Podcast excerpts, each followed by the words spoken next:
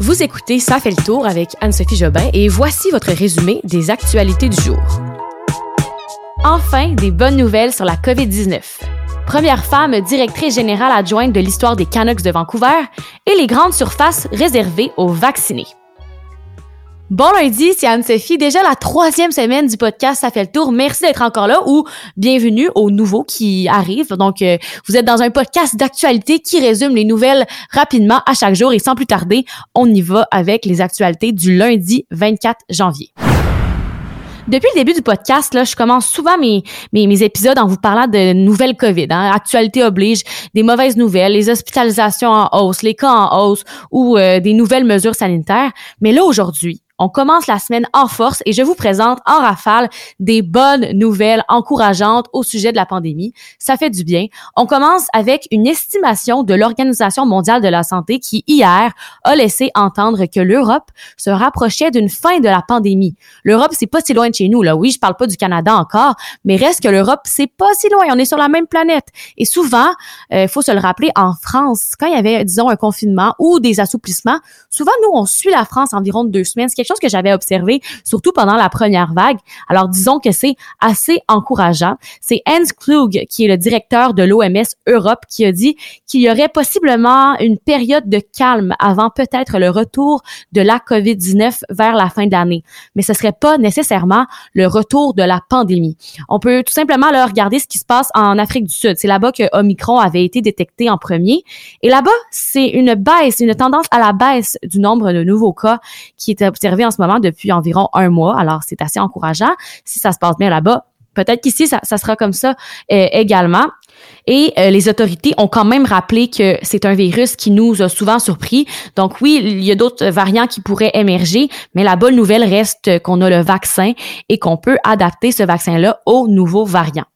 Et il y a aussi le docteur conseiller médical en chef du président des États-Unis, Dr Fauci, qui lui a bon espoir de voir le niveau d'infection descendre dans la catégorie qu'on appelle sous contrôle. Ça, ça signifie que le virus, oui, il existerait encore, là, il disparaît pas du jour au lendemain, mais au moins euh, le système de santé serait plus plus en mesure de contrôler et guérir les patients. Alors une bonne nouvelle encore une fois. Et on retourne chez nous au Québec, une autre bonne nouvelle encore. Ça va vous faire plaisir, je pense, parce qu'on le sait là.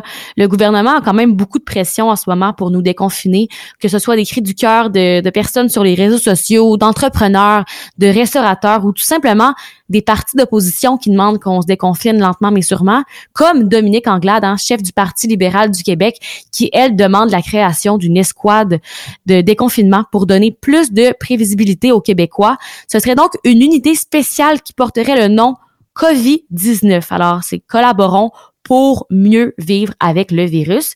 Et euh, alors ça, c'est Dominique Anglade qui a demandé ça. Là, comme je vous dis, il y a de la pression un peu partout.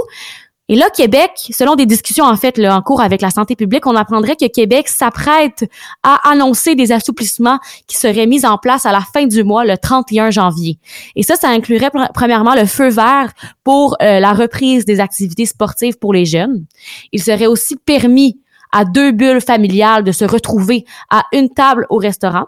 Et aussi, ça, ça marcherait pour euh, les rassemblements à domicile. Donc, une bulle familiale pourrait ainsi en accueillir une autre à la maison.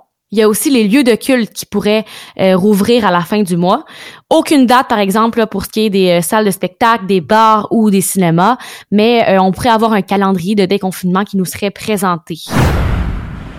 Maintenant, je vous résume rapidement l'essentiel de deux conférences de presse qui avaient lieu aujourd'hui. La première, c'est avec le ministre de l'Éducation, Jean-François Roberge, et Jean Boulet, qui est entre autres ministre du Travail.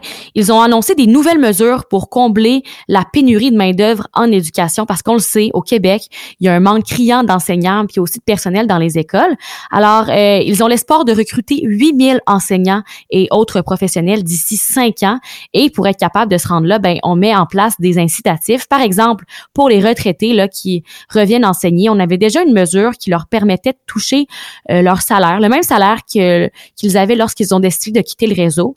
Alors, euh, c'est environ 412 dollars maximum par jour. Là, et ils peuvent retourner donc sans perdre leur prestation de retraite. Et on avait déjà annoncé cette mesure-là mais là maintenant on annonce qu'elle est permanente parce qu'elle était juste supposée finir en juin à la base. Sinon, on propose aussi des contrats à long terme pour les remplaçants pour qu'ils puissent euh, se garantir des journées de travail tout au long de l'année. En tout, là, c'est environ 22,6 millions de dollars qui vont être investis pour améliorer le milieu scolaire et recruter davantage. La deuxième conférence de presse était à 15 heures. Elle vient tout juste de s'achever, en fait. Et cette fois-ci, c'était avec Lionel Carman, ministre délégué à la santé et aux services sociaux. C'était au sujet des nouvelles stratégies pour convaincre les non-vaccinés d'aller chercher leur première dose. En ce moment-là, on est à 540 000 Québécois environ qui sont pas vaccinés. Et là, ce qu'on va faire, c'est qu'on va cibler les quartiers qui affichent un taux faible de vaccination. Et euh, le premier donc sera le premier site sera installé au CLSC Sainte-Catherine, situé à Montréal dès jeudi qui s'en vient. Il va aussi avoir une ligne téléphonique qui va être mise en place pour les personnes qui veulent discuter de la vaccination avec un professionnel de la santé. Et une autre mesure, c'est pour les universitaires. C'est une collaboration avec l'Université de Montréal. Donc il y a des étudiants en médecine et en soins infirmiers pourront aller aider à l'effort de vaccination des récalcitrants. Les non-vaccinés ou les personnes qui n'ont pas de passeport vaccinal en leur possession, donc ils l'ont, disons, oublié à la maison, vont plus pouvoir rentrer dans les euh, magasins à grande surface depuis ce matin. On parle surtout de les magasins Labé, les Ikea, Walmart, Costco, Canadian Tire de ce monde, donc les grandes surfaces avec une superficie plus grande que 1500 mètres carrés, mais pas les épiceries ni les pharmacies. Et jusqu'à maintenant, là, il y a quand même des, euh, des commerçants qui se sont exprimés, qui s'opposent à ça parce que, bon, on s'entend que ça va engendrer des coûts assez importants pour les commerçants. Ils doivent embaucher des agents de sécurité, acheter des nouveaux téléphones intelligents pour vérifier les passeports des clients. Mais c'est aussi qu'ils vont avoir des pertes parce qu'ils risquent de perdre des clients. Donc, euh, les quincailleries Canac, Renaud Bré ou l'Association québécoise de la quincaillerie et des matériaux de construction qui se sont exprimés à ce sujet aujourd'hui et qui s'opposent à cette nouvelle mesure. Trois petites nouvelles de sport pour euh, continuer. Premièrement, les Canucks de Vancouver ils ont embauché l'ancienne agente de joueurs Émilie Castonguay au poste de directrice générale adjointe. C'est la première femme donc qui est directrice générale adjointe dans cette équipe-là et euh, elle va avoir un rôle assez important là, dans la négociation des joueurs entre autres. Sinon, ce soir, le Canadien joue son 41e match. Ça va donc compléter là, la première moitié de sa saison 2021-2022. Là, on le sait qu'ils sont assurés de finir parmi les trois dernières équipes au classement général. Alors, les séries, c'est plus dans leur mire depuis plusieurs semaines. Le match est ce soir à 20h sur RDS. Et à propos des Jeux olympiques de Pékin, il y a quand même eu des inquiétudes chez certains membres de la délégation canadienne qui se demandent si les athlètes pourraient être soumis à une quarantaine à cause des tests de dépistage de la COVID qui sont très sensibles ou est-ce qu'il pourrait y avoir des risques d'espionnage, euh, de sanctions arbitraires de la part des autorités chinoises? Bref, le comité international olympique et euh, le comité organisateur de Pékin ainsi que le gouvernement chinois aussi, hier, ils ont décidé de modifier à la baisse les seuils qui détermine le taux de positivité à la COVID-19 des participants. Alors ça, c'est une bonne nouvelle au moins.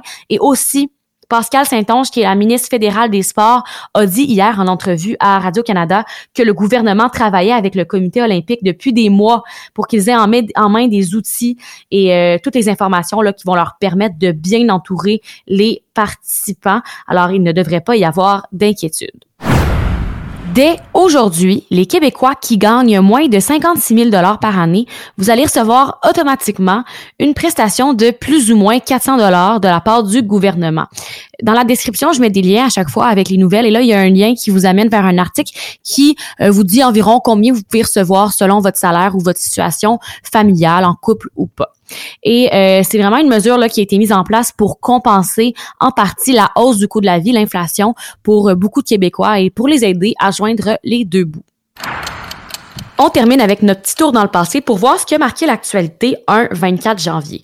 On retourne en 1989. Le 24 janvier, il y a 33 ans, Ted Bundy, le tueur en série américain là, qui a entre autres agressé et assassiné de nombreuses jeunes femmes et filles dans les années 70, était donc exécuté sur la chaise électrique de la prison d'État de Floride. Et sur une note un peu moins macabre, je vous parle d'un événement qui s'est passé en Californie il y a 174 ans, le 24 janvier 1848. C'était la première fois qu'on découvrait le métal précieux, l'or. C'était en fait un ouvrier qui découvrait des petites pépites d'or mêlées à des cailloux alors qu'il travaillait à la réparation d'un moulin à eau. Et sur ce, je vous souhaite une belle soirée, une soirée en or. Waouh, je peux pas croire que j'ai dit ça. Mais euh, vraiment belle soirée à tout le monde, puis merci d'avoir encore été là. On se retrouve demain pour un prochain résumé des actualités du jour. Bye bye, bonne soirée.